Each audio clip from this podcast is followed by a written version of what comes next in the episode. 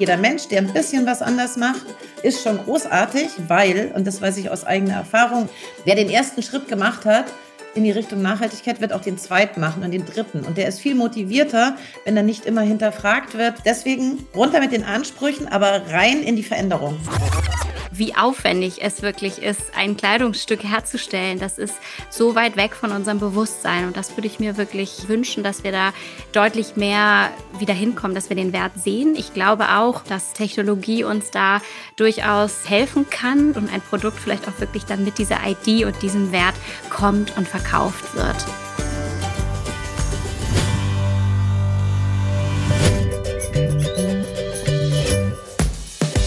Fünf Tassen täglich. Der Chibo Podcast.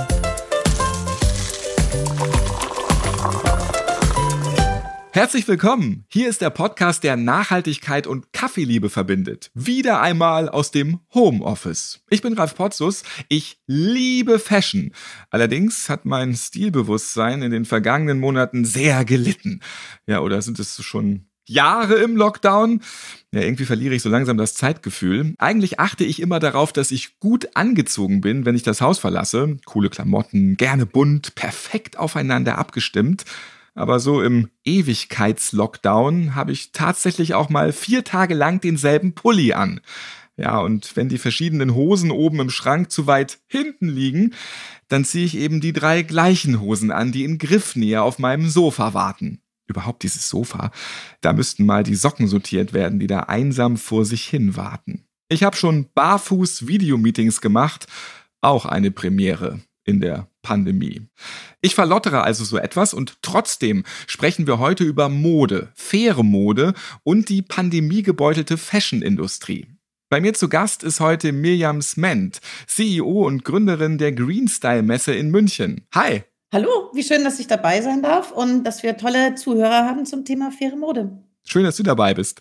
Außerdem schreibt Mirjam über nachhaltige Modethemen, etwa in ihrem Blog my-greenstyle.com oder für Magazine wie Vogue.de. Ja, sie klärt als Speakerin auch über diese Themen auf und gibt nachhaltigen Brands Sichtbarkeit im Rahmen ihrer Messe und Konferenz Greenstyle Munich. Miriam war auch 16 Jahre lang Redakteurin bei Hochglanzmagazinen wie der L oder Glamour. Außerdem ist sie Mutter von 14-jährigen Zwillingstöchtern. Inzwischen ist Miriam als Fashion Revolution Ambassador tätig und hat das Netzwerk Salon Green für nachhaltige Modeakteure aufgebaut. Ja, da quatschen wir gleich drüber. Darüber freue ich mich riesig, weil äh, das Thema nachhaltige Mode hat irrsinnig viele Facetten und das Schöne daran ist, es gibt nichts, was dagegen spricht, nachhaltige Mode zu kaufen oder sich dafür zu engagieren, dass die Modeindustrie besser wird. Da kommt die engagierte Aktivistin auch schon durch. Und zu Gast ist Sabrina Müller. Sie ist Chibo Nachhaltigkeitsmanagerin und arbeitet seit sechs Jahren im Fashion-Bereich. Krempelt da diesen mit vielen Kolleginnen nachhaltig um. Moin Sabrina. Hi Ralf, hi Mirjam. Ich freue mich mal wieder dabei zu sein. Ja, ihr kennt Sabrina vielleicht noch aus der 5 Tassen täglich Folge über Tierwohl. Wie viel Tierleid steckt in unserer Kleidung und welche Alternativen gibt es? Da könnt ihr euch gerne nochmal so reinklicken, hört euch die Folge gerne nochmal an. Ich habe da viel mitgenommen, wusste zum Beispiel wirklich nicht, was so alles in den Sohlen von Turnschuhen drin steckt und mit wie viel Tierleid eine Sneaker-Produktion verbunden ist. Auch Sabrina liebt Mode und hat, wie wahrscheinlich die meisten von uns, zu viele Kleidungsstücke im Schrank. Oder Hand aufs Herz, Sabrina? Ja, das ist mir gerade nochmal schmerzlich bewusst geworden, als ich umgezogen bin. Da merkt man dann wirklich knallhart, was man da alles so im Schrank hat. Allerdings recherchiert Sabrina vor jedem Kauf lange, wie nachhaltig das Stück ist.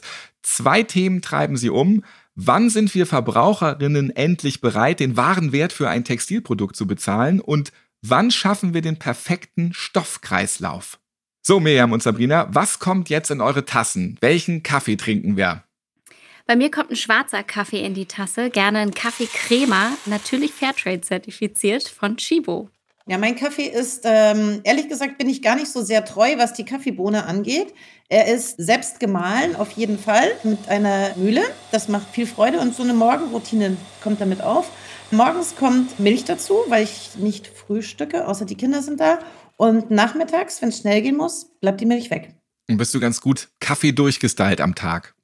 Ja, ich versuche überhaupt, ehrlich gesagt, muss ich gestehen, ein wenig weniger Kaffee zu trinken und mehr das Kaffeetrinken genießen. Nicht dieses Kaffee nebenher, sondern zelebrieren. Ein guter Plan. Mirjam, ich habe eben erzählt, was du alles machst. Dein Tag ist ziemlich voll. Du planst dir auf jeden Fall Genussmomente für den Kaffee ein. Was treibt dich an mit so einem vollen Terminkalender? Was treibt mich an? Ähm, sagen wir mal so, es ist irrsinnig viel zu tun. Irgendwie möchte ich mit meinen Fähigkeiten und meinem Netzwerk etwas bewegen, weil ich festgestellt habe, dass in der Mode Dinge nicht so laufen, wie sie laufen könnten. Und da ich das alleine nicht schaffe, bin ich dabei, Netzwerke aufzubauen und Menschen versuche ich zu begeistern, diesen Weg einzuschlagen und mitzuverändern. Das ist halt zeitaufwendig. In deinem Blog habe ich gelesen, dass, Zitat, nicht wirklich alles nach Wunsch im vergangenen Corona-Jahr gelaufen ist. Die letzte Greenstyle-Messe wurde zum Beispiel abgesagt. Das ist ja sehr wichtig für dich. Dennoch hast du auch Chancen gesehen im Berufsleben wie im Alltag. Und nun ist dieser Blogbeitrag von dir schon ein paar Monate her. Der Lockdown hört gefühlt nicht mehr auf. Wir haben März 2021. Wie siehst du die Lage heute? Also tatsächlich haben wir nicht nur eine Messe abgesagt am 13.03. Da haben wir nur die eine Messe abgesagt am Tag der Eröffnung. Wir haben im äh, Laufe des Jahres noch zwei weitere Veranstaltungen abgesagt, was für Veranstalter lästig ist. Aber weil wir, glaube ich, eine Mission haben und eine Idee, was verändern zu wollen, haben wir natürlich nicht aufgegeben sondern einfach an unserem Format ein bisschen gearbeitet. Wir haben nebenher eine Agentur gegründet, weil wir kleineren Brands Sichtbarkeit geben wollen und versuchen da mit ein bisschen innovativeren Konzepten Hilfestellung zu leisten. Und wir haben jetzt natürlich zeitgemäß eine Digitalkonferenz aufgesetzt, weil wir auch diesen März wieder keine Greenstyle machen dürfen und werden deswegen mit 20 spannenden Themen ein äh, neues Licht nochmal auf die Nachhaltigkeit werfen und zwar nicht den Status definieren, sondern es ist Anfang April, heißt Fashion Revolution Monat, heißt Act Now, ist nämlich jetzt Zeit zu handeln. Und wir haben noch eine Neuigkeit. Wir gehen im Juli ins echte Leben zurück. Da glauben wir ja alle dran zum Thema Pandemie und pandemisches Jahr und Veränderungen. Wir hoffen, dass der Juli der große Monat wird, in dem Veranstaltungen in geregelten Rahmen wieder möglich werden. Und dort werden wir die Greenstyle at Frankfurt Fashion Week machen. Dabei dann auf jeden Fall viel Erfolg. Die Daumen sind auf jeden Fall ordentlich gedrückt. Dankeschön. Wir können wir brauchen. Ich habe nur zwei Daumen, aber die sind auf jeden Fall dafür doll gedrückt. Ich drücke auf jeden Fall mit. Schon ein paar mehr Daumen jetzt. Du sagst, 70 Prozent ist the new perfect. Was meinst du damit? Ist uns der deutsche Perfektionierungswahn in der Pandemie abhanden gekommen oder was bedeutet das? Perfekt ist natürlich ein großes Wort. Äh, wer bezeichnet sich als perfekt? Wer ist perfekt? Was ist perfekt? Das kann natürlich der perfekt leckere Kaffee sein. Aber wenn man etwas verändern will, Nachhaltigkeit hat ja auch sehr viel mit Verhaltensänderungen zu tun. Ja, man muss so ein bisschen aus seiner Komfortzone raus, bisschen was anders machen, ein bisschen hinterfragen, ein bisschen was verstehen. Und wenn man sich dann gleich 100 Prozent auf die Agenda schreibt, gibt es oftmals so ein bisschen Berührungsschwierigkeiten, ja. Deswegen habe ich gesagt, wir müssen einfach den Anspruch ein bisschen runterschrauben, weil jeder einzelne Schritt zählt. Jeder Mensch, der ein bisschen was anders macht, ist schon großartig, weil, und das weiß ich aus eigener Erfahrung und von meinen ganzen großartigen Community-Menschen um mich rum, wer den ersten Schritt gemacht hat, in die Richtung Nachhaltigkeit, wird auch den zweiten machen und den dritten. Und der ist viel motivierter, wenn er nicht immer hinterfragt wird, warum er das jetzt noch falsch macht, ja, in Anführungszeichen.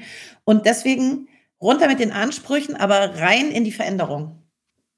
Sabrina, Modegeschäfte waren lange geschlossen, auch die 600 Chibo-Filialen waren dicht. Jetzt sind diese teilweise wieder offen. Umso stärker wächst der Onlinehandel. Wie stark bist du mit deinem Chibo-Team aktuell betroffen? Ja, und was verkauft sich zurzeit online besonders gut?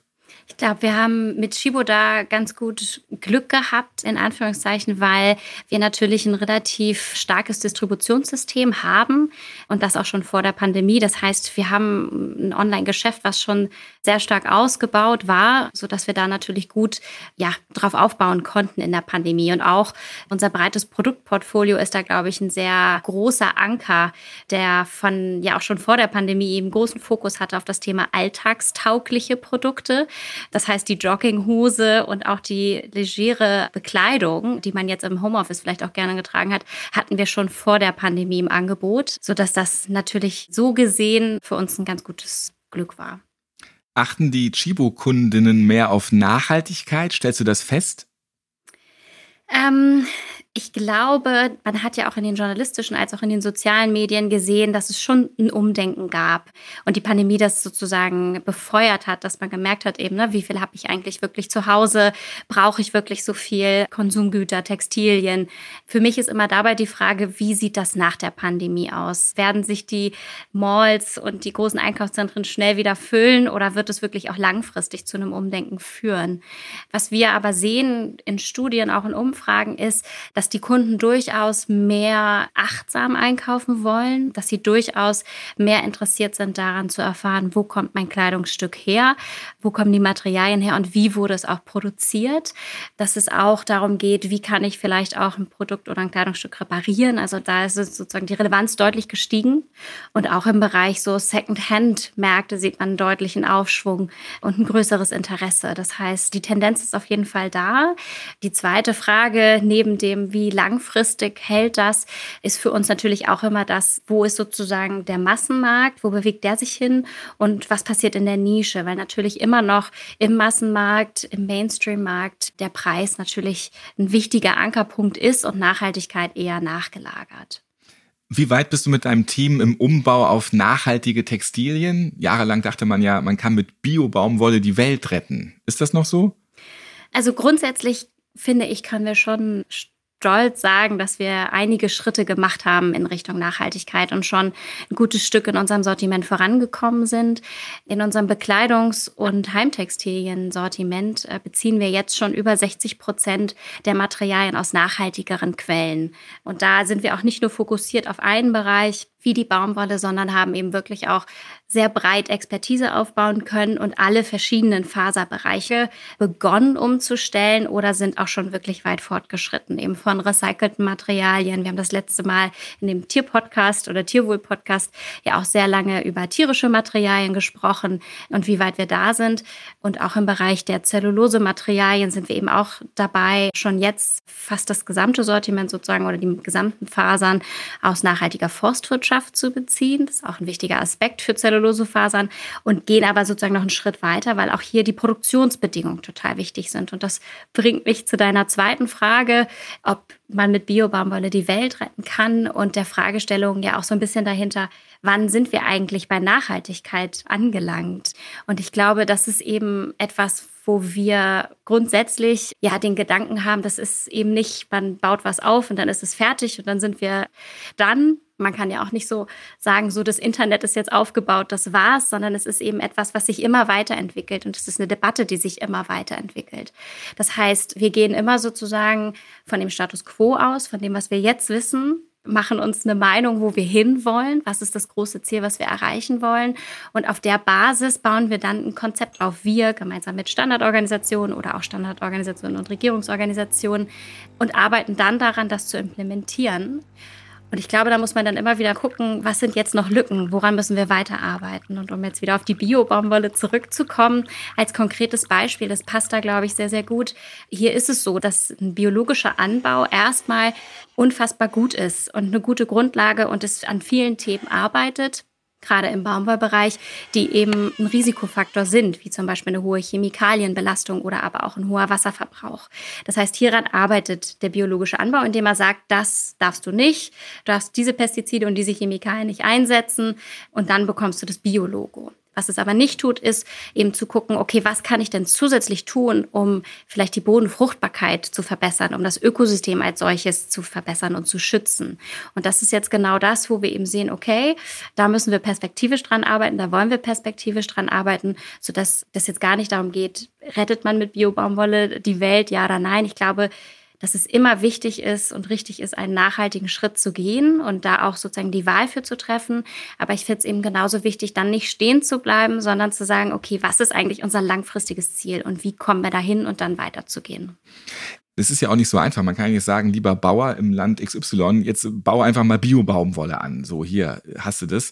Man muss ja ganz viel verändern, damit das überhaupt funktioniert. Diese ganze Veränderung, das ist ein Prozess, das ist ein ganz komplexes System. Da kann man nicht von einem Tag auf den anderen alles ändern. Und äh, zurück zu der Baumwolle. Natürlich ist biologisch besser als nicht biologisch, aber inzwischen hat sich einfach gezeigt, dass äh, weniger mehr ist, dass manchmal auch das Wiederverwenden von Ressourcen vielleicht langsam in eine andere Richtung geht, in die sinnvollere Richtung. Wir haben einfach schon zu viel. Ja?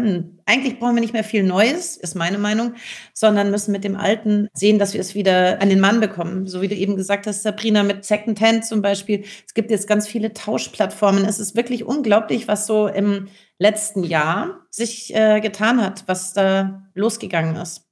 Sabrina, was ist das Closed-Loop-Konzept und wie weit ist Chibo damit? Ja, bei Closed Loop geht es um das große Schlagwort Kreislauffähigkeit. Also genau das, was Miriam auch gerade angesprochen hat. Wie nutzen wir Ressourcen so lange wie möglich, halten sie so lange wie möglich im Kreislauf und schließen eben entsprechend diese. Und wir ziehen das einmal zusammen unter drei Bereiche, kurz und englisch gesagt Make, Use, Recover. Der Make-Bereich ist genau das, was ich eben auch schon beschrieben habe. Also die Frage, welche Materialien setzen wir ein und wo kommen die her? Also der Einsatz von recycelten und nachhaltigeren Materialien. Materialien. Der zweite Bereich, das Thema Use, umfasst dann eben genau die Frage der Lebenszeit von einem Produkt. Also wie kann ich dafür sorgen, dass ein Produkt so lange wie möglich genutzt wird? Und zwar in der ersten Lebensphase, also wie verbessere ich wirklich die Qualitätseigenschaften aber natürlich dann auch sozusagen in der Fragestellung, gibt es Reparaturmöglichkeiten, gibt es vielleicht Second-Hand-Möglichkeiten oder aber auch Mietmöglichkeiten. Da haben wir ja auch mit unserem Chibo-Share-Modell schon mal einen Piloten getestet. Im letzten Jahr haben wir auch das Thema Rückkauf von Kleidung im kleinen Rahmen getestet. Und als drittes Pilotprojekt haben wir ein Upcycling-Projekt auch gestartet 2019 und 2020, wo wir eben aus den Produkten von Chibo-Share, die vermietet wurden, neue Produkte Produkte haben machen lassen, als eben auch von Restanten, also Produkten, die wir nicht verkauft haben. Und der dritte Bereich ist dann das Thema Recover, also eben die Fragestellung, okay, wie nutze ich jetzt die Ressourcen und Materialien und bringe sie wieder zurück in einen neuen Kreislauf? Und das ist in der Tat noch eine der größten Herausforderungen sicherlich, denn hier geht es einmal darum, wie designe ich Produkte so, dass sie eben entsprechend recyclingfähig sind, aber eben auch darum, wie schaffen wir eine Infrastruktur, die es eben auch entsprechend ermöglicht, ermöglicht, dass die Materialien und die Produkte im Kreislauf bleiben können. Du hast vorhin erwähnt, 60 Prozent der Chibo-Kleidung, die ist nachhaltig. Jetzt muss ich mal nachrechnen, 40 Prozent fehlen also noch. Also gibt es ein Ziel, wann die Chibo-Kleidung 100 Prozent nachhaltig ist? Und ja, kann es dieses Ziel überhaupt geben, Sabrina? Ja, ich, ich persönlich finde, es muss auch dieses Ziel geben. Und ich glaube, wir brauchen so anspruchsvolle Ziele, auch wenn man vielleicht manchmal noch gar nicht so genau weiß, wie man da hinkommt. Aber dennoch helfen ja ganz konkrete Ziele auch, gemeinsame Lösungen zu kreieren und gemeinsam motivierter daran zu arbeiten. Das heißt, ja, wir haben tatsächlich gerade vor kurzem dieses Ziel verabschiedet und wollen bis 2025 unser Bekleidungs- und Heimtextilsortiment komplett auf nachhaltige Materialien umgebaut haben. So, und ich habe dich ja schon mal kennengelernt. Ich weiß, dass du sehr akribisch überlegst, was du genau anziehst. Auf was achtest du persönlich beim Kauf von Kleidung? Du lässt dir da ja auch echt Zeit. Ja, das kann wirklich einige Wochen dauern und dauert manchmal wirklich sehr, sehr lange. Ähm, ich mache eigentlich so zwei Checks. Das eine ist, ich gucke mir natürlich das Unternehmen an und recherchiere erstmal, wie sind die aufgestellt, was machen die im Nachhaltigkeitsbereich und wie wählen die auch ihre Lieferanten aus, sofern sie das darstellen. Wenn sie es nicht darstellen, kaufe ich da entsprechend auch nicht. Da habe ich natürlich einen Vorteil, muss man auch ehrlicherweise sagen, dadurch, dass wir natürlich über die Branche da auch ganz gut Bescheid wissen, wer da wie engagiert auch dran dran ist. Und das Zweite ist dann, dass ich aber wirklich auch auf Produktebene mir angucke, was ist das für ein Material, wie ist das zusammengesetzt und gibt es da eben auch entsprechende Nachweise, dass es nachhaltiger hergestellt wurde. Wie ist das bei dir, Mirjam? Also ich tue mir relativ leicht, äh, wo ich einkaufe, weil wir haben inzwischen mit 140 Brands bei uns auf der Greenstyle zu tun und ich kenne natürlich auch noch viel mehr. Ich kaufe tatsächlich auch viel Secondhand und zurück zu den übervollen Kleiderschränken. Ich war 16 Jahre Moderedakteurin. Meine Schränke sind mehr als übervoll. Ich hatte mal gehofft, dass meine Kinder, die jetzt bald so groß sind wie ich, meine Sachen dann irgendwie tragen. Weil, hallo, ich bin die coole Modetante gewesen, ja, dann können sie auch meine Sachen tragen. Aber du bist Mutti, ich ziehe doch nicht Sachen von meiner Mutter Exakt, an. Exakt, so ist es. Jetzt habe ich mir nämlich überlegt, was mache ich damit? Es gibt gerade ganz spannende Projekte. Ähm, so ähm, Leihplattformen, aber nicht ich leihe bei einer Firma, sondern man leiht untereinander. Also man shared Kleiderschränke, so eine Art Kleiderbibliothek. Das hat auch der Robin Balser mal gemacht, der heute Vino Kilo macht. Total interessant und ich werde das jetzt mal ausprobieren, wie das funktioniert, weil dann habe ich wieder mehr Platz und behalte nur meine absoluten Lieblingsstücke. Eine gute Idee. Ich habe auch schon von Eltern gehört, die haben für ihre Kinder extra so die coole Lederjacke und andere Klamotten so gesammelt und aufbewahrt jahrelang. Und dann, ja, ist der Bub irgendwann 15 und sagt auf einmal, danke, aber ich trage nur schwarz. Ich brauche das nicht. Also auf Kinder kann man sich dann nicht immer verlassen, auf jeden Fall. Ne? Aber die Idee ist trotzdem super. Bin da auch sehr gespannt, was deine Lernerfahrungen sind. Ja, also wir werden auch bei der Konferenz drei von diesen äh, Konzepten dabei haben, die sich nochmal vorstellen. Die sind auch zum Teil noch so in der Beta-Phase. Das ist ganz frisch.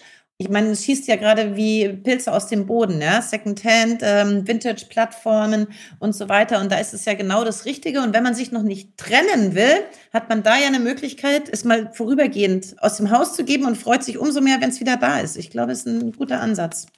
So, jetzt haben wir uns erstmal wieder eine Tasse nachhaltigen Kaffee verdient. Was wollt ihr als nächstes trinken? Sabrina? Ähm, ja, ich bin immer noch leider bei dem schwarzen Kaffee total langweilig. Ich weiß, finde ich aber immer total lecker. Es ist Nachmittag und nachmittags trinke ich auch immer schwarz. Während wir jetzt schlürfen, hören wir unseren Kaffeeexperten Benjamin Wiedegren. Ja, den erlebt ihr jetzt im Bohnenbattle mit Karina Schneider. Es gibt jetzt den ultimativen Bohnenvergleich. Kaffee tritt gegen Kakao an. Wer macht das Rennen? Stärker als Kaffee. Wir sprechen jetzt über die Bohnen, die sich lohnen. Coffeeholics aufgepasst. Wer macht heute das Rennen? Unser liebstes schwarzes Heißgetränk, das meistgetrunkene der Deutschen oder die sogenannte süße Seele Schokolade, also Kakao. Wir lassen jetzt Benjamin und Karina im Bohnenbattle miteinander fachsimpeln. Hallo, grüß euch. Moin. Hallo. Benjamin, heute geht es also süß gegen schwarz. Die Schokolade tritt gegen den Kaffee an. Genauer gesagt die Kaffeebohne gegen die Kakaobohne. Hast du Lust auf einen Vergleich? Ja, also wir werden das mal machen. Ich möchte aber noch mal eins sagen. Ne? Also Ralf, es ist ja wirklich unfassbar. Deine Wortspiele zu Kaffee werden immer mannigfaltiger und poetischer und jetzt auch noch den Kakao integriert. Ich bin ganz begeistert. Wahnsinn, oder? Und so viel Alliteration und alles. Oh, ja. Es ist so schön. Also du könntest auch so Friseurgeschäfte betiteln und so. Ich glaube, da ist ganz viel Potenzial bei dir. Come to me oder so. Ja. Mhm. Mein Favorit ist äh, Friesenleger. Ja. Harry Potter gibt's auch. Aber wir müssen ja aufhören, sonst ähm, Ach, ja. Gut. Äh, Carina, wir wollen mal loslegen, nicht? ja, ich. Ähm, ich stecke hinter diesen Friseurnamen. Ich gebe es hiermit offiziell zu. Ich würde sagen, ich zähle die Punkte, rechnen äh, kann ich, ist alles angeschaltet und wir starten, Benjamin, mit der Herkunft. Was sagt die Kaffeebohne, was sagt die Kakaobohne? Ja, tatsächlich werden wir feststellen, es gibt einige Ähnlichkeiten zwischen beiden. Und das geht schon damit los, dass es einen Kaffeegürtel gibt rund um den Äquator, wo wir eigentlich die allerwichtigsten Anbaugebiete äh, finden. Und Achtung, oh Wunder, es gibt auch einen Kakaogürtel. Ja, also da haben wir die erste Überschneidung und auch da sind wir rund um den Äquator. Und dann ist es so, dass wir bei Kaffeebohnen eben, ich sag mal, klimatische Bedingungen haben. Wir brauchen viel Niederschlag, gute Böden. Ähnlich haben wir es im Kakao auch. Nicht? Also da geht es auch viel um Trockenheit, Feuchtigkeit, ein vernünftiges, ausgewogenes Klima. Übrigens gibt es Schattenwaldbohnen bei Chibo, also dass auch Kaffee, die Kaffeepflanze sonnengeschützt wachsen kann. Und auch das ist etwas, was beim Kakao durchaus gängig ist. Also hier viele, viele Ähnlichkeiten. Ich würde sagen, das ist das erste Unentschieden 1 zu 1 für Kakao und Kaffee. Das klingt ja mal super spannend. Ja, das gleich mit dem Unentschieden. Ähm, ein Unterschied ist mir gerade aufgefallen, als du erzählt hast. Und zwar sprechen wir von der Kaffeepflanze und vom Kakaobaum, wenn ich das richtig verstanden habe. Ja, ich bin kein äh, Kakao-Fachmann, wo ich so tief ins Botanische gehen kann, kann aber zum Kaffee kann ich das durchaus sagen. Also da sprechen wir in der Regel von der Kaffeepflanze, wobei die auch wachsen würde. Nicht? Also so eine Kaffeepflanze wächst, bis sie irgendwann unter ihrer eigenen Last zusammenbricht. Das willst du natürlich aber auch nicht haben in einem Kaffeeanbau. Du musst dann auch rankommen. Aber da ist es tatsächlich eigentlich in der Regel im Sprachgebrauch Pflanze, Strauch, wenig Baum. Mhm.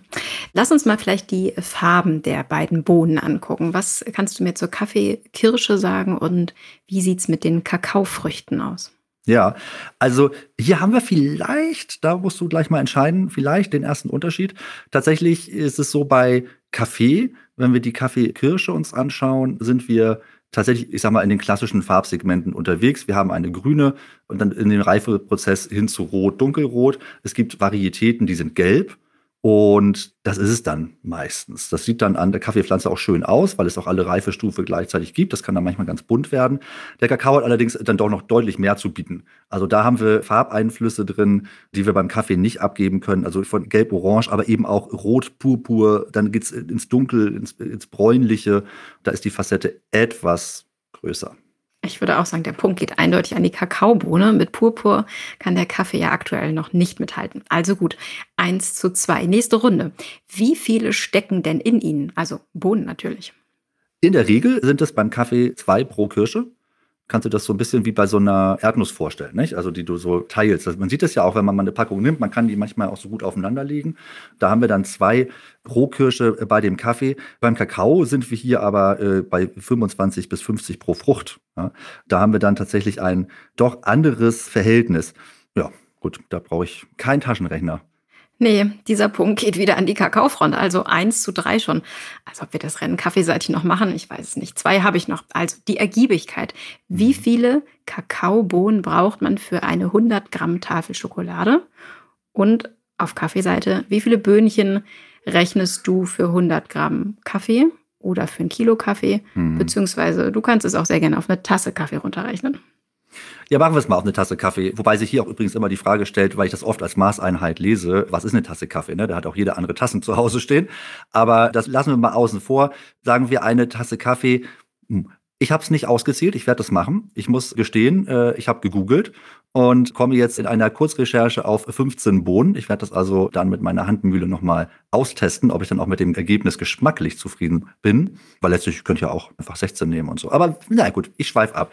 Wir sind bummelig bei 15 Bohnen und haben bei einem Kakao, wenn man so eine klassische Tafel vorstellt, ich sag mal so eine Frucht. Ja, also was haben wir eben gehabt? 25 also mehr. Hier liegt die Kaffeebohne also vorne. 15 Bohnen für eine Tasse Kaffee gegen 25 bis 50 Bohnen von einer Kakaofrucht für die Schokoladentafel. Wir verkürzen 2 zu 3. Letzte Frage. Kann man die Bohnen auch so pur essen? Ja, essen äh, kann man äh, tatsächlich auch eine äh, Kaffeebohne, ist allerdings von der Konsistenz und vom Geschmackserlebnis eher ungewohnt und vielleicht kein so ein großes Highlight. Da sehe ich den Kakao wahrscheinlich schon in der Front. Da ist ja ein großer Trend, diese Kakaonips, weißt du, diese, diese zerbrochenen, getrockneten Geschichten, ich weiß gar nicht so genau, wie das funktioniert, die sehr, sehr, sehr schokoladig sind und sehr intensiv schmecken. Kommen wir nicht dran vorbei. Bei der Frage würde ich sagen, die war auf den Kakao zugeschnitten. Ja, die Kakaonips sind äh, so kleine Stückchen, die außen recht hart sind und innen ganz zart schmecken. Super lecker in Müsli. Mm. Ich halte jetzt doch nochmal dagegen. Ich finde nämlich tatsächlich Espresso-Bohnen in Schokolade ummantelt richtig lecker. Dazu ein heißer Espresso am Nachmittag und es ist gerettet. Endstand 3 zu 4. Und weißt du was? Beim Seelentröster bleibt der Kaffee aber vorne. Das hatten wir im letzten Jahr ja schon repräsentativ im Kaffeereport geklärt. Was machen wir denn jetzt mit diesem Ergebnis, Karina? Das möchte ich mal wissen. Jetzt machen wir hier einen Test. Kaffee gegen Kakao und jetzt sagst du Endstand 3 zu 4. Schokolade für alle. Schokolade hat gewonnen. Ja, ne? Ja. Ja, das ist wie bei Hund gegen Katze, ne? Schokolade hat gewonnen, ist immer die Antwort. Vielleicht weiß ja Ralf noch, wie wir Schokolade und Kaffee am besten miteinander kombinieren. Du hast es ja eben schon perfekt gesagt, Karina. Also das schmeckt doch lecker. Die ummantelte Bohne. Ja. Übrigens gibt es viele Kaffees, die ja sehr schön auch schokoladige Aromen haben. Und du magst ja auch gerne Alliterationen. Du hast zum Beispiel gesagt, bummelig bei 15 Bohnen. Das ja. finde ich auch sehr schön, ja. Übrigens, wer Kaffee und Schokolade zusammen probieren möchte, ne, steht hier auf meinem Zettel. Nur für kurze Zeit gibt es aktuell die Fairtrade-zertifizierten und trommelgerösteten Barista-Kaffees samt einer Tafel Kakao-Klasse von Ritter Sport. Lasst es euch schmecken. Und Benjamin, ich habe noch einen Friseursalon zum Ende gefunden. Hair Force One. Oh, Finde ich auch ganz charmant. Ich werde etwas tiefer einsteigen und komme dann in der nächsten Folge mit einem, äh, der ist noch toppt. Ich bin gespannt, ja. Jetzt, wo die auch immer alle zumachen mussten, so lange wegen Corona, gibt es wahrscheinlich auch schon einen Salon, der dann Lockdown heißt oder so. Aber ich, ich muss jetzt aufhören. Danke wow. euch beiden. Gut, ja, vielen Dank, war ganz toll. Wird Zeit zu gehen. Tschüss. Tschüss. Stärker als Kaffee. Mirjam, Sabrina, seid ihr auch Chocoholics? Gerade wieder geworden. Ich hatte es mir eigentlich ganz gut abtrainiert, in Anführungszeichen. Aber so die letzten Wochen und der Lockdown, glaube ich auch. Oh, kam eine kleine Pandemie dazwischen dazu, und schon manchmal wieder. Ja, so ja. genau. Äh, führen dazu, dass ich doch im Moment sehr gerne mal ein Stück Schokolade wieder esse. Also ich muss gestehen, dass ich Gummibärenschokolade vorziehe, allerdings nicht zum Kaffee. Zum Kaffee, wenn was Süßes, auch ein ganz dunkles Schokoladenstückchen. Nehmen wir jetzt einmal optimistisch an, nach Corona sieht die Fashion-Industrie ganz anders aus. Wie sehe sie im optimalen Fall aus? Denn die hat all die Jahre ja ganz schön rumgesudelt und nicht zum Umweltschutz beigetragen. Ich würde sagen, dass ähm, die Verantwortung wieder übernommen wird für Mensch, Tier und Natur, dass einfach ohne ähm, allzu große Schäden versucht ähm, produziert zu werden, was aber wir hoffen, dass Corona schneller rum ist, als dieser Fall eintritt, weil das wird noch ein bisschen dauern. Das ist nicht so einfach, das so schnell zu ändern. Das sind ja große Flaggschiffe, die nicht so schnell ihr Ruder rumreißen können. Aber die Idee, es so zu machen und den Weg dahin zu beschreiten, ist ein guter Ansatz. Ich würde mal Wünsch mir was spielen und zum Wert der Kleidung zurückkommen, den wir ja ganz am Anfang mal kurz erwähnt haben. Ich würde mir wünschen, dass wir es eben schaffen, sozusagen nicht mehr nur die Marke oder das Produkt zu sehen, sondern eben wirklich sozusagen den Wert und was hinter dem Produkt steht. Und das vielleicht als kurzer Exkurs. Ich kann das aus meiner eigenen Erfahrung sagen, in der Lieferkette mal in der Produktion gewesen zu sein und auch auf einem Baumwollfeld. Das sind wirklich tolle Erfahrungen, die ich da machen durfte und die mich wirklich auch ja total nachhaltig beeindruckt haben. Wie aufwendig es wirklich ist, ein Kleidungsstück herzustellen. Das ist so weit weg von unserem Bewusstsein. Und das würde ich mir wirklich äh, wünschen, dass wir da deutlich mehr wieder hinkommen, dass wir den Wert sehen. Ich glaube auch, dass Technologie uns da durchaus helfen kann, indem man sozusagen durch ja, Blockchain-Technologie oder andere Themen eben diese Geschichten auch wirklich erzählen kann mit einem Produkt und ein Produkt vielleicht auch wirklich dann mit dieser ID und diesem Wert kommt und verkauft wird. Aber ich sehe auch, weil du gerade Werte gesagt hast, das ist äh, der Kasus Knacktus in dem ganzen System, ne? weil ähm, die Wertschätzung für das einzelne Kleidungsstück irgendwo auf der Strecke geblieben ist und Mode zu einem Abfallprodukt geworden ist, was man entweder gar nicht mehr trägt oder einmal trägt oder viel zu selten trägt oder es so billig war, dass man es nicht mehr reparieren lässt. Erst wenn wir diese Kleidungsstücke wieder wertschätzen, was, glaube ich, in der nachhaltigen Mode ganz gut funktioniert, weil einfach echte Menschen dahinter stehen, weil es transparent ist, weil es begeisternde Geschichten sind, die diese Leute zu erzählen haben. Erst wenn wir diese Sachen wieder so wertschätzen, dass wir sie, vielleicht sparen wir sogar drauf, ja. Früher hat man gespart auf ein Kleidungsstück, das hat man dann gehegt und gepflegt und vielleicht hat man es doch an sein Kind weitergegeben. Ich trage tatsächlich Kleidungsstücke meiner Mutter. Irgendwas ist da im Generationenwandel schiefgelaufen dass es bei meinen Kindern nicht funktioniert, aber heute sind sie halt alle cooler als wir.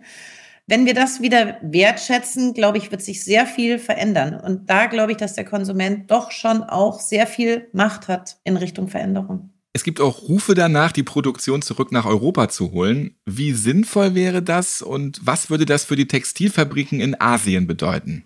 Ich glaube, das kann man immer gar nicht so pauschal sagen, weil es gibt nicht nur ein Europa und es gibt nicht nur ein Asien und dementsprechend kann man nicht sozusagen jede Produktionsstätte da miteinander gleichsetzen, sondern da gibt es auf beiden Seiten sehr, sehr gute Beispiele und auf beiden Seiten auch schlechte Beispiele. Es bringt sicherlich einige Vorteile, in Europa zu produzieren, zum Beispiel kürzere Transportwege. Das ist, glaube ich, das Erste, was einem da einfällt. Aber eben auch in Europa gibt es Herausforderungen im sozialen Bereich, in den Lohnstrukturen, sodass äh, es da sicherlich sozusagen ja, Vor- und Nachteile gibt, die man gut abwägen muss. Was sagt ihr zur aktuellen Vorlage des Lieferkettengesetzes, das jetzt ja doch kommen soll? Wir hatten dazu auch schon Bundesentwicklungsminister Gerd Müller vor kurzem im Podcast in der Fünftassen täglich Folge. Klappt das noch mit dem Lieferkettengesetz? Und da haben wir auch alle gehört, dass Minister Müller wie ein Löwe für das Gesetz kämpft und wie er sich gegen Ungerechtigkeit einsetzt. Also ich würde mal sagen, das Lieferkettengesetz war längst überfällig natürlich, weil man Menschenrechte nicht auf Freiwilligkeit basieren lassen kann. Ja, das wollen wir auch nicht. Ja, und deswegen finde ich auch, dass sie halt auf der anderen Seite der Welt eingehalten werden müssen. Aber meiner Meinung nach ist es natürlich wieder das passiert, was zu befürchten war. Es wurde so formuliert, dass es doch sehr viele Unternehmen gar nicht betrifft. Es ist ab 3000 Mitarbeitern, ja, was schon eine große Zahl ist. Ich hoffe, ich gebe das gerade richtig wieder. Sabrina, du widersprichst bitte, wenn du anderer Meinung bist. Ähm, Lisa Jaspers, die sich ja sehr dafür eingesetzt hat mit ihrer Petition Fair Ballon, hat auch gesagt, wir müssen aufpassen, dass es kein zahnloser Tiger wird. Und tatsächlich finde ich, ist die Gefahr natürlich schon gegeben. Aber da ziehen halt wahnsinnig viele Stränge aneinander, ja. Die einen wollen es, weil sie es für sinnvoll halten, die anderen haben Angst, dass es ein Wettbewerbsnachteil wird. Meine Güte, vielleicht fangen wir damit an und besser nach. Oder die Leute haben nachher selber Lust, so zu produzieren, dass sie kein schlechtes Gewissen mehr dabei haben. Man weiß es nicht. Ja, ich bin da total bei dir, Miriam. Ich finde es auch total klasse, dass es da jetzt die Grundlage gibt auf gesetzlicher Ebene und bin auch dafür, lieber loszulegen, als zu lange zu diskutieren und sich im Kreis zu drehen. Und ich glaube eben auch, es geht ja auch immer viel darum, wie wirksam sozusagen wir sind in der Lieferkette, wie weit wir runter müssen. Und für mich geht es da auch eher darum, dass wir gemeinsam ehrliche und echte Sorgfaltspflichten in den Lieferketten äh, schaffen, statt eben darüber zu diskutieren, wie weit müssen wir gehen und sind wir schon weit genug. Innovation ist das nächste Stichwort. Jetzt reden wir über neue Fasern und Modelle, Secondhand, Sharing, Aktivismus und Revolution. Ja, das sind ja so ein paar Punkte für die nächsten Minuten. Mirjam, du bist Fashion Revolution Ambassador. Was genau heißt das und warum sollte in jedem von uns ein wenig Revolution stecken? Leider haben die ollen Querdenker den Begriff der Revolution ja so ein bisschen kaputt gemacht. Ja, das stimmt, aber davon dürfen wir uns jetzt nicht abschrecken lassen, nur weil plötzlich Revolution oder Andersdenken die Gefahr birgt, dass man da in eine Gruppierung reingerät, in die man nicht gehören will. Das wäre genau das Schlimmste, was jetzt passieren könnte, dass man deswegen nichts mehr sagt. Ich finde, man sollte immer was zu sagen haben. Und warum ich äh, Fashion Revolution Ambassador geworden bin, ich weiß nicht, inwiefern dieser Verband oder diese Organisation bekannt ist. Die wurde 2013 gegründet nach diesen Einstürzen in äh, Bangladesch und vielen Toten und ähm, ist auch vorher schon nicht gut gewesen. Aber ich glaube, mit dieser Geschichte, die dort passiert ist, ist einfach mal das fast zum Überlaufen gebracht worden. Und dann haben sich engagierte Menschen auf den Weg gemacht und diese Organisation gegründet, die eigentlich erst mal einmal im Jahr daran erinnern wollte, was da passiert ist, damit es nicht wieder vorkommt. Aber jetzt inzwischen mit ganz viel Power und wahnsinnig coolen Konzepten weltweit versucht zu verändern. Und weil die das nicht alles alleine steuern können, gibt es in verschiedenen Städten Menschen, die versuchen, diese Aktionen mit umzusetzen in der Stadt, äh, Leute zu finden, die auch mit dabei sind, die eigene Ideen einreichen. Wir haben so eine ähm, Jeans-Aktion mal gemacht anlässlich des Fashion Revolution Day in der Münchner Fußgängerzone. Das können nicht einfach eine Gruppe alleine steuern. Also man braucht Leute, die da mitmachen und da habe ich mich gerne bereit erklärt für diese freiwillige Arbeit, weil ich ja was bewegen will und mich freue über jeden, der mitbewegt und da geben sich auch großartige Synergien. Jetzt sind wir in Gespräch mit Fridays for Future. In jedem sollte ein bisschen Revolution stecken. Also es kann ja nicht jeder glücklich sein mit allen Umständen. Jeder hat seine anderen Themen, aber ich finde, es tut so gut, wenn man sie nicht immer nur beklagt, die Umstände, sondern auch versucht, was zu ändern. Was sind die größten Innovationen derzeit im Markt und welche Fasern sind im Kommen? das ist gar nicht so leicht zu beantworten, weil da tut sich gerade total viel. Und wenn, ich glaube, wenn Sabrina und ich, die uns doch sehr viel mit dem Thema beschäftigen, für uns sind manche Dinge schon eher älter, die aber für den Konsumenten auf dem Markt noch revolutionär neu sind. Deswegen weiß ich jetzt gar nicht, wo man anfangen soll. Wenn wir bei Pinatex, ein veganer Lederersatz, der aus Ananasblattfasern hergestellt wird, kann man sagen, ist ein alter Hut, weil es es schon recht lange gibt. Aber ich behaupte, es gibt sehr viele Leute, die das noch nicht kennen. Genauso wie Apple Skin, was aus Trester, was beim Apfelsaft herstellen übrig bleibt, auch einen veganen Lederersatz herstellen kann. Es gibt mhm. Spider Silk, es gibt Orange äh, Fiber, Q Milk. Ähm, das sind aber alles so kleine Testballons, ne, um zu zeigen, was geht, was ist möglich. Auch damit retten wir nicht die Welt, aber damit erzählen wir Geschichten, behaupte ich, die darauf aufmerksam machen, dass äh, viel mehr geht, als man denkt. Miriam, worüber sprecht ihr bei der Green Style? Also was kommt hier als nächstes großes Ding raus? Wir haben jetzt diesmal das erste Mal getrennt. Messe und Konferenz hatten wir immer zusammen, weil wir wollten, dass es nicht einfach nur ein alternativer Konsum ist bei den Brands, die wir dort vor Ort haben, sondern das Ganze noch so ein bisschen mit Wissen oder Education kombiniert ist. Umstände halber haben wir es jetzt getrennt. Die Konferenz steht diesmal ganz stark unter Act Now, weil wir ja Fashion Revolution Monat haben zum Zeitpunkt der Konferenz. Wir haben auch Leute da von Fridays for Future, die erzählen, ähm, geben Tipps für fünf Minuten Aktivisten. Ja, nicht jeder will sich gleich in eine Organisation einbringen und seine Freizeit damit groß beschäftigen. Aber Revolution geht eben schon ganz klein und das wollen wir gerade nochmal anstoßen jetzt im April. Erzähl doch bitte nochmal den fünf Minuten Aktivismus, wie wir alle das machen können. Eigentlich sind es Kleinigkeiten, die sich im Alltag integrieren lassen, ohne dass man gleich äh, sich in Organisationen einbringt, dort vielleicht den Zellmeister macht oder in den Vorstand geht. Das sind Sachen wie Petitionen zu bestimmten Themen unterschreiben oder weiterleiten oder zum Beispiel in einem Geschäft fragen, wer hat mein Kleidungsstück gemacht, was ich hier kaufen soll, ja, um darauf aufmerksam zu machen, dass der Konsument nachfragt und nicht mehr ungesehen alles kauft. Das sind einfach kleine Kleinigkeiten für den Alltag. Und wer mehr wissen will, der muss natürlich am 8. und am 9. April an der Greenstyle Digitalkonferenz teilnehmen, die nebenbei erwähnt kostenlos ist. Wie sieht es jetzt mit der Entwicklung im Second-Hand-Markt aus und auch so mit Sharing-Modellen? Gab es ja auch schon mal bei Chibo. Second-Hand boomt. Der Berliner würde jetzt sagen, ist eine olle Klamotte, hat er doppelt recht, ja. Ähm, ist all und in Berlin ist Second-Hand äh, auch schon gesetzt, aber was wir jetzt beobachten, was im letzten Jahr passiert ist, Secondhand hat so sein staubiges Image verloren. Secondhand ist cool geworden, es ist in der High Fashion angekommen, es haben große Designer angefangen, wieder mit alten Stücken und Reminiszenzen zu arbeiten. Riesige Fashion-Plattformen kooperieren gerade mit Secondhand-Plattformen, um dort das nachhaltige Element nochmal reinzubringen. Also Secondhand ist, wie man so sagt, der heiße Scheiß gerade. Und das ist natürlich für Textiler doof, weil die wollen ja abverkaufen. Aber es ist, glaube ich, für die Nachhaltigkeit per se eine nicht so schlechte Entwicklung. Kann ich auch nur zustimmen. Da passiert gerade enorm viel. Es äh, kommt ja auch immer mehr am Massenmarkt an, wird auch stärker digitalisiert. Das ist sicherlich sehr vom Vorteil, um das Thema zu pushen. Und ich glaube, das befeuert nochmal grundsätzlich die Fragestellung nach nachhaltigen Geschäftsmodellen und was dann auch nachhaltiger Konsum bedeuten kann. Der Espresso zum Schluss.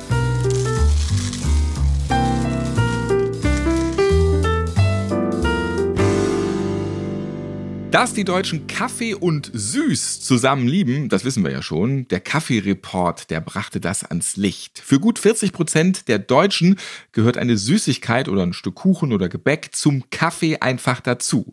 Und wer sich jetzt gleich seine Lieblingsschokolade zum Espresso holen möchte, ja, oder nochmal an das Bohnenbattle von vorhin denkt, hier kommt euer Pocket-Wissen. Denn Weiße Schokolade, die ist im klassischen Sinne eigentlich gar keine Schokolade, weil sie kein Kakaopulver enthält. Nur Kakaobutter.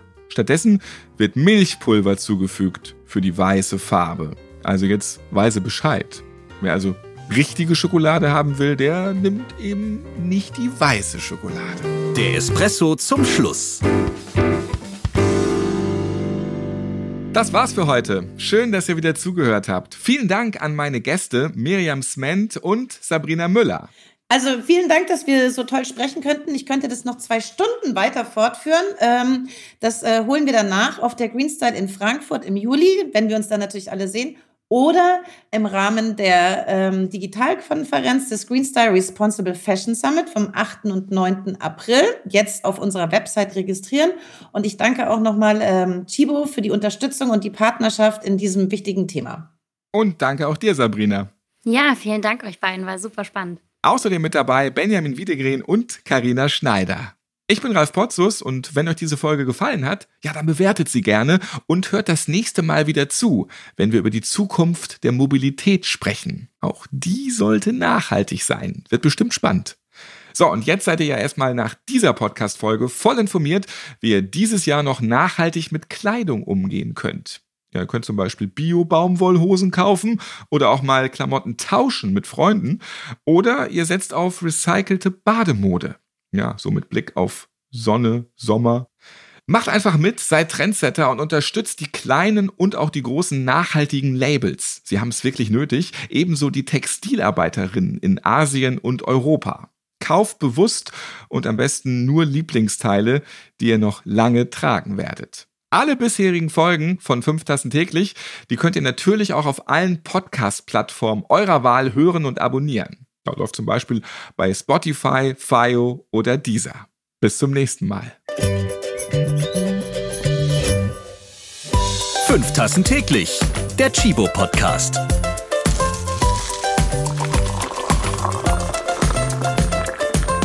Ihr habt Fragen oder Anregungen zu dieser Podcast-Folge? Wir freuen uns auf eure E-Mail an podcast.chibo.de.